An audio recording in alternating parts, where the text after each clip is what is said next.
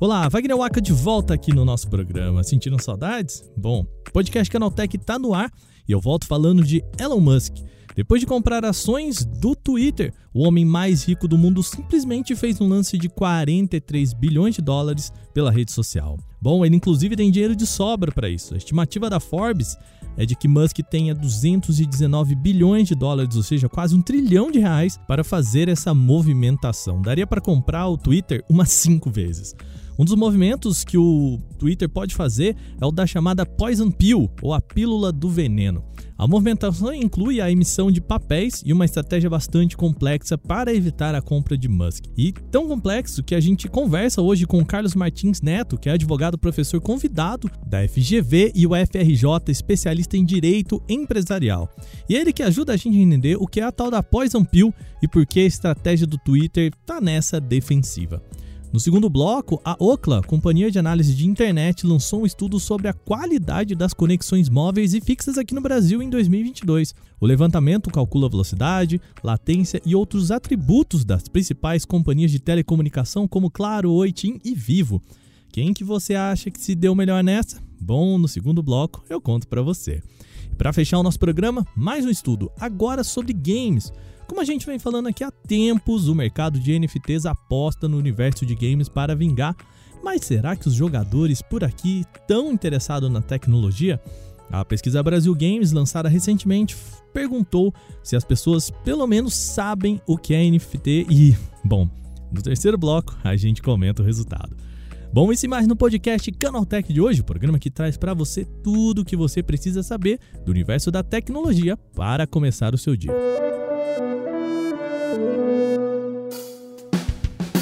Bom, esse é o novo podcast Canaltech, o programa diário que atualiza você das discussões mais relevantes do mundo da tecnologia. De terça a sábado, às 7 da manhã, a gente traz aqueles três acontecimentos tecnológicos aprofundados aí no seu ouvido. Lembrando agora também que segunda-feira não fica sem podcast, tá? A gente tem o Porta 101 para você escutar também. Não se esqueça de seguir a gente no seu agregador para receber sempre um episódio novo e também aproveita para deixar uma avaliação por lá. Lembrando também, manda o seu feedback pelo nosso e-mail podcast@canaltech.com.br. E eu queria aproveitar aqui para agradecer Fábio Barros, que mandou uma observação para a gente no nosso e-mail. Na verdade, ele mandou uma correção, tá? No episódio em que falamos sobre a 99 e a campanha do cinto de segurança, eu disse que o acessório não é obrigatório no banco de trás e, bom, erro meu, vou assumir aqui. Como o Fábio aponta no seu e-mail, o Código de Trânsito obriga sim o uso de cinto para condutores e passageiros sem distinção de posição. Portanto, erramos por aqui. Quem está no banco de trás também precisa usar o cinto de segurança obrigatoriamente pela lei de trânsito, tá? Fica aqui a nossa correção e obrigado, Fábio, pelo puxãozinho de orelha. Sem mais delongas, agora vamos para o nosso primeiro tema do podcast de hoje.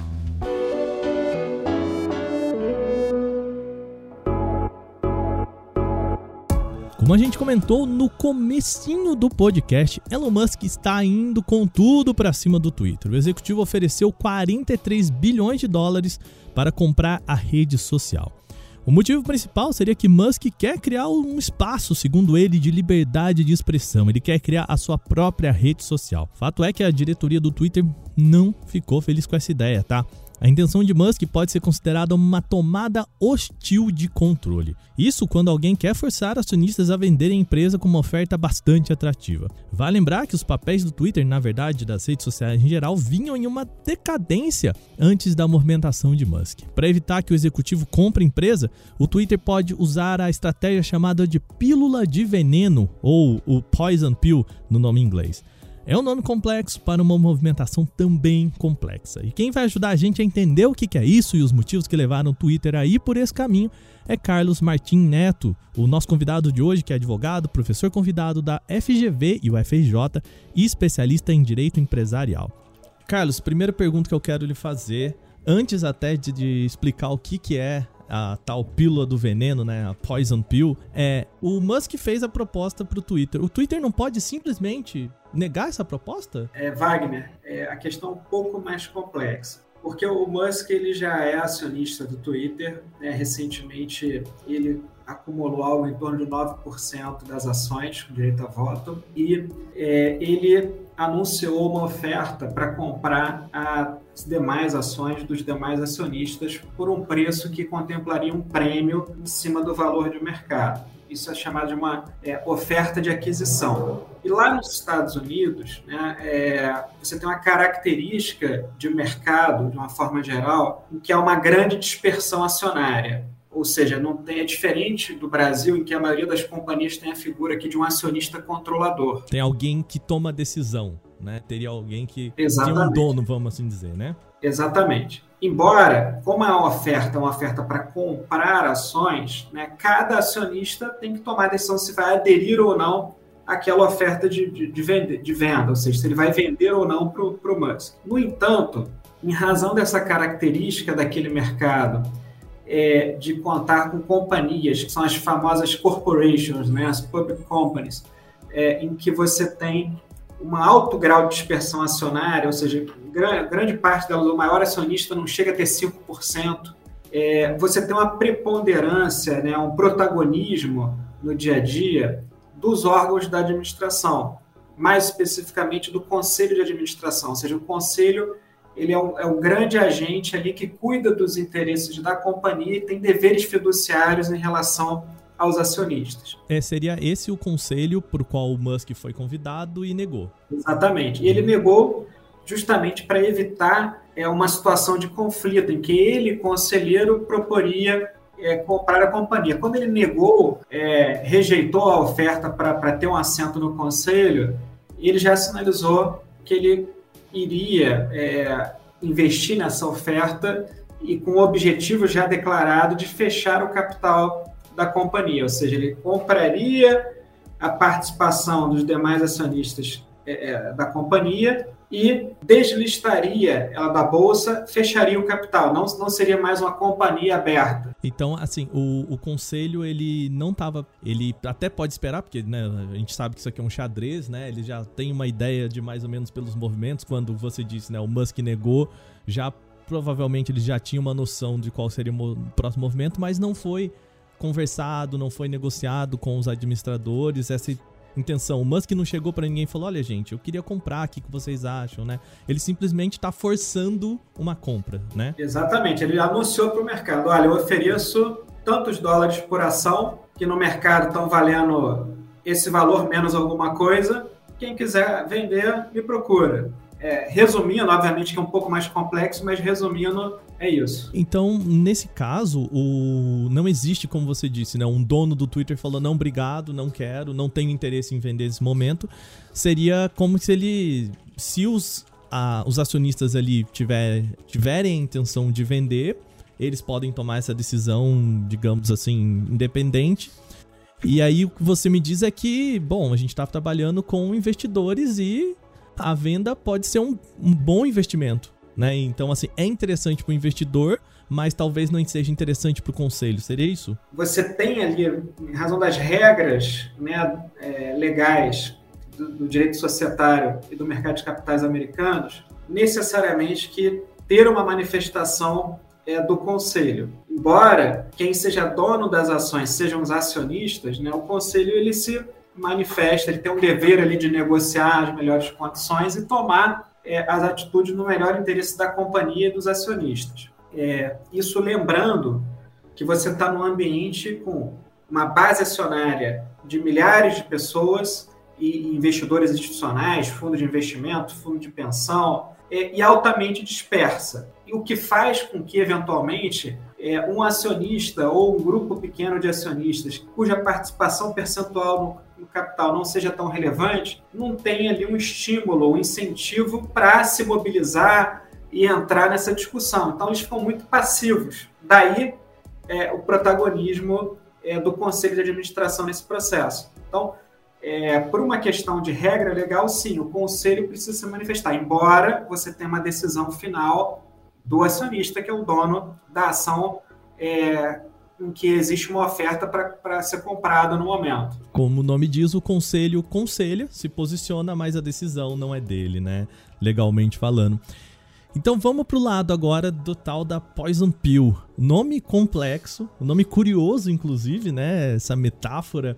E o que, que, é esse movimento? O que, que significa? E, e por que, que é, eles poderiam acionar esse recurso? Ela consiste na atribuição tá? a cada acionista da companhia, na data de aprovação desse plano, é, de um direito à compra de ações da companhia ou subscrição de ações da companhia, compra se a ação já tiver emitida, subscrição se for haver necessidade de emissão de uma nova ação, por um valor pré-determinado, que obviamente é um valor que tem um desconto muito grande em cima do valor com que aquela ação está sendo negociada no mercado no momento. Uma, contra, uma compra que seria vantajosa para quem já é acionista, né? Exatamente. E como é que isso funciona? Esse direito ele é atribuído a toda a base acionária, mas ele só pode ser exercido caso algum indivíduo acabe concentrando participação, seja por uma compra única, seja por uma série de compras subsequentes, é, um determinado percentual de participação naquela companhia. Geralmente esse número é 15%, mas pode ser mais, pode ser menos. Então, quando acontece esse evento, que é o gatilho para a Poison Pill, todos os demais acionistas, exceto aquele que acumulou a participação, eles podem exercer aquele direito e comprar ações da companhia por um valor com desconto muito grande, o que economicamente faz todo sentido para aquele acionista.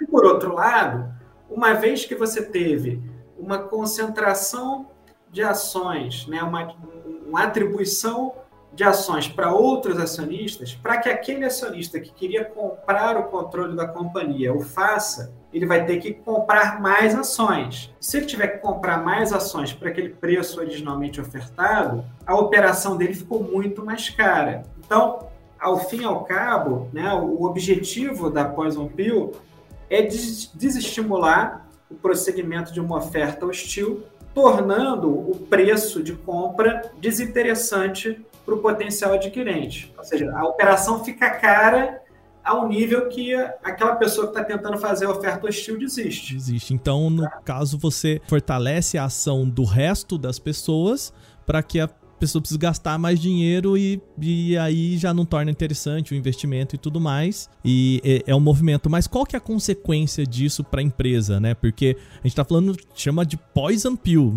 né? Pílula do veneno. Não parece algo bom numa empresa você fazer isso, né? Poison Pill, pílula de veneno, isso remete àquela cena de filmes de espião em que você tinha lá uma cápsula de veneno que naquela situação em que você não, não pode mais ter uma saída, você toma um veneno para poder inviabilizar o teu adversário. É, o quanto isso pode ser efetivo pro, pro Musk, né? Porque não me parece muito que o Musk tá preocupado em investimento nesse ponto. Não me parece que ele tá preocupado em fazer valer o dinheiro dele ou não nessa brincadeira, mas ele tá mais interessado em fazer a rede social dele. O, o Musk, ele já declarou publicamente também que caso não, não seja atingido o objetivo dele, que é fechar o capital para que ele possa dar o direcionamento que ele bem entender para o Twitter, ele não, não faz sentido manter aquela participação dele. Como, apesar de ser um número relativamente pequeno para termos de Brasil, 9%, é algo muito grande para termos de mercado americano e para termos de Twitter. Então, o que pode de fato acontecer é que se ele fizer uma venda é, em bloco ou uma venda repentina, colocar de fato toda essa participação à venda, vai ter um excesso de oferta. Isso pode refletir no preço. Mas é algo que, com uma companhia com fundamentos econômicos sólidos, isso tende a ser corrigido no médio prazo. Os analistas aí de mercado é, é, não vejam isso com grande preocupação. Isso pode preocupar ali especuladores de curto prazo, day traders, né? Eu só queria pontuar, Wagner, quando você fala dos objetivos da Poison Pill, é, é desestimular a oferta e, ao mesmo tempo, dar algum tempo para a administração, para o conselho, poder eventualmente negociar é, uma oferta melhor e transformá-la numa oferta amigável, uma oferta com a recomendação do conselho. Porque quando ele chega e coloca já num anúncio, olha, compra as ações, portanto, o conselho sequer conseguiu ali analisar, sentar e negociar. Então ele lança após um pio. Se o Musk for lá, não, peraí, conselho, vamos sentar aqui, vamos conversar, e conseguir um ok, aí passa a ser uma oferta amigável e aí pode eventualmente até cessar os efeitos dessa poison pill. Mas o objetivo é, principal é esse: dar um tempo para o conselho conseguir negociar melhores condições e dois, desestimular para que algo realmente aconteça nesse período. Se por acaso não se chegar a uma negociação, não se chegar a bom termo, a ideia é que a Poison Pill seja suficiente para barrar a operação. Perfeito. Obrigado pelas suas explicações aqui. Eu acho que ficou bastante claro para o nosso ouvinte o que que a gente, onde que a gente tá, o que que o, né, o Musk propôs, o que que o Twitter tá tentando se defender. A gente agradece no nosso podcast. Não, prazer. Eu agradeço a oportunidade. Um grande abraço a todos.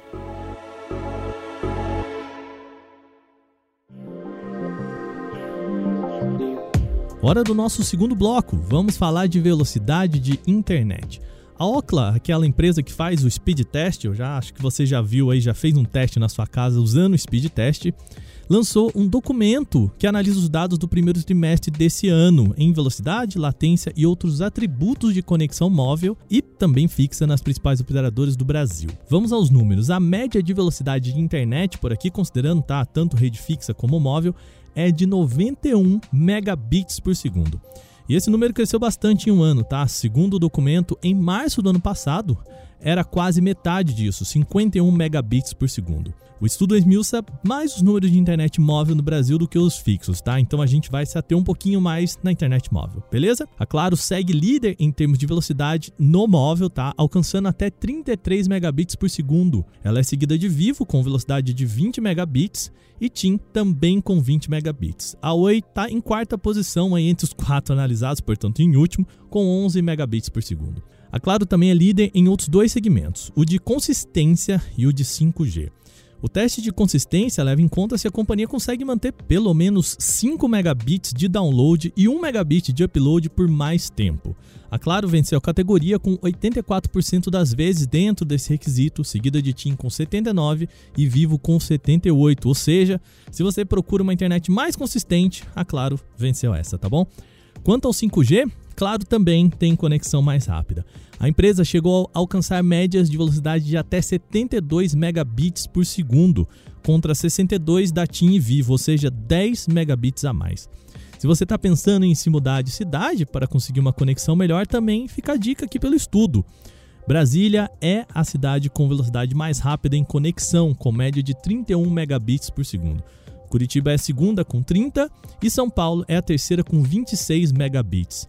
Se você quer acompanhar o estudo completo, basta entrar no link na descrição desse podcast.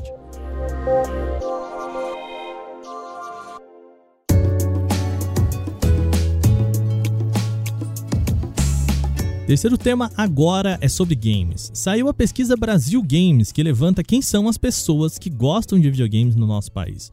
O estudo aponta que 74,5% dos entrevistados de alguma forma se considera gamer, ou seja, joga alguma coisa, seja no smartphone, computador ou console. Esse é o maior número já registrado desde o início da pesquisa em 2013 e representa um aumento de 2,5 pontos percentuais em comparação com o ano passado. Agora vem um dado curioso e inédito desse estudo. A PGB também perguntou para os entrevistados sobre NFT, metaverso e realidade virtual. Embora as companhias tenham tentado empurrar, a gente já contou bastante aqui no podcast sobre isso, eles tentam empurrar a ideia do NFT nos games. Metade dos entrevistados, ou melhor, vai, vamos ser sinceros, precisamente 50,8% do total disse não saber nem o que são NFTs. Já a metaverso é conhecido por 63,8% da comunidade, mas 70,9% não tem nenhum equipamento de realidade virtual que pode ser usado para acessar algum tipo de metaverso. Bom, mas quem são as pessoas então que jogam videogame no Brasil? A maioria do público é feminino, tá? Com 60% do total. A predominância é de jogar em smartphones e também tem público jovem entre 20 e 24 anos. Um dos motivos apresentados pelo estudo para a predominância em smartphones está no alto preço de consoles e PCs no Brasil. Com a pandemia e a escassez de chips, este alto custo ficou ainda maior, tá? Você entrar num console da nova geração ou um computador que dá conta de jogar os games mais recentes é bastante caro. Aliás, falando em pandemia, os dois anos em que ela foi mais rigorosa por aqui mudou bastante o hábito do brasileiro. Pelo menos 72,2% dos entrevistados por aqui afirmaram terem jogado mais durante o isolamento social provocado pela pandemia da Covid-19. 57,9% marcaram mais sessões de partidas online com amigos quando ficavam em casa. Só para a gente registrar por aqui, a pesquisa Game Brasil é desenvolvida pelas empresas Silks Group e pela Go Gamers em parceria com a Blend New Research e a ESPM. Foram entrevistadas 13.051 pessoas em todos os estados do Brasil e no Distrito Federal entre os dias 11 de fevereiro e 7 de março de 2022. Bom, terminamos os principais temas de hoje. Vamos agora para o nosso quadro Aconteceu Também.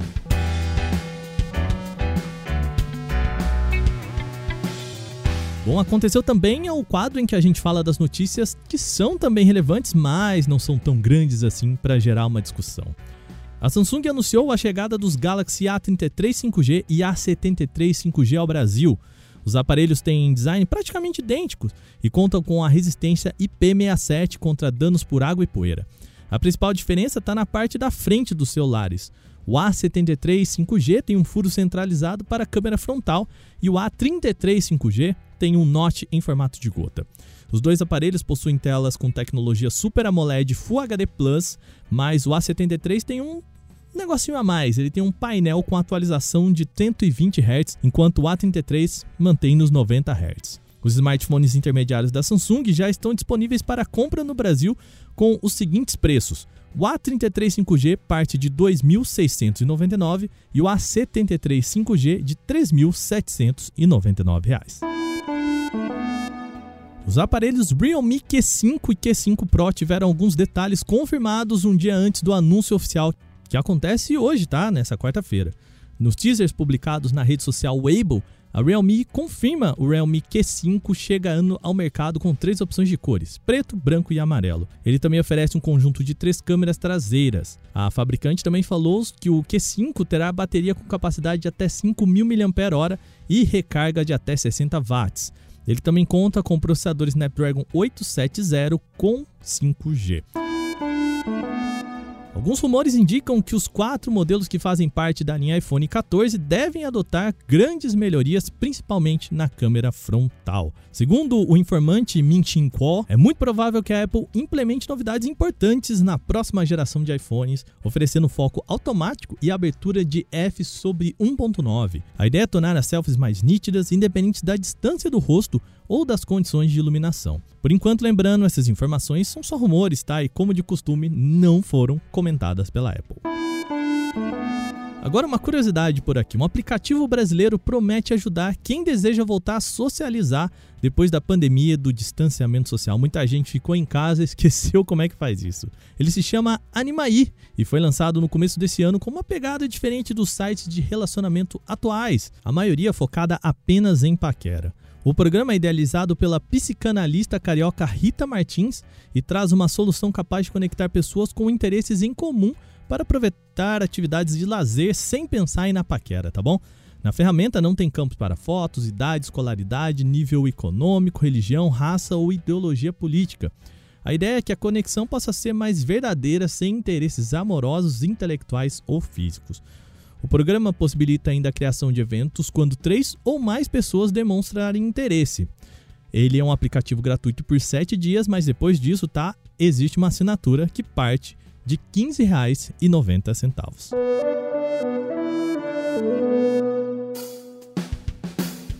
Bom, e com isso a gente vai fechando as notícias do nosso podcast Canaltech de hoje. Lembre-se de seguir a gente e deixar uma avaliação positiva, tá? Por favor, vai lá. Você que está aí com o seu agregador de podcast, deixa uma avaliação positiva pra gente. E também não se esquece, tá? Segue a gente, que aí você recebe uma notificação sempre que tiver um podcast novo aí para você escutar.